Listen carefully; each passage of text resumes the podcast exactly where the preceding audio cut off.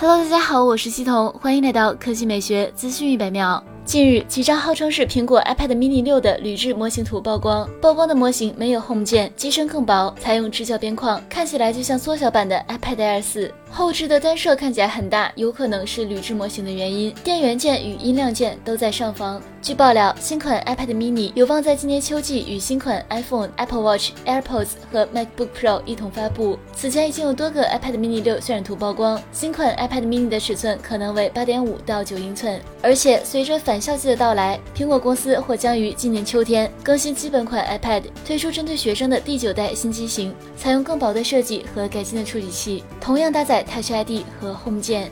接下来来看一加一加九系列手机，目前包含搭载高通骁龙八八八的一加九九 Pro，此外还有搭载骁龙八七零的一加九 R。据目前爆料信息，该品牌还有望推出另一款新机型，名为一加九 RT。此款手机将搭载高通骁龙八七零处理器，定位高于一加九 R。手机主摄像头将使用五千万像素的索尼 IMX G 六六传感器，此外还会有十六 MP 超广角摄像头、五 MP 微距镜头以及二 MP 景深镜头。这款手机有望成为全球首款出厂搭载安卓。十二系统的手机，系统将采用一加与 OPPO 合作的 Oxygen OS 十二，因此预计这款手机将于二零二一年第四季度安卓十二正式版发布后问世。好了，以上就是本期科技美学资讯百秒的全部内容，我们明天再见。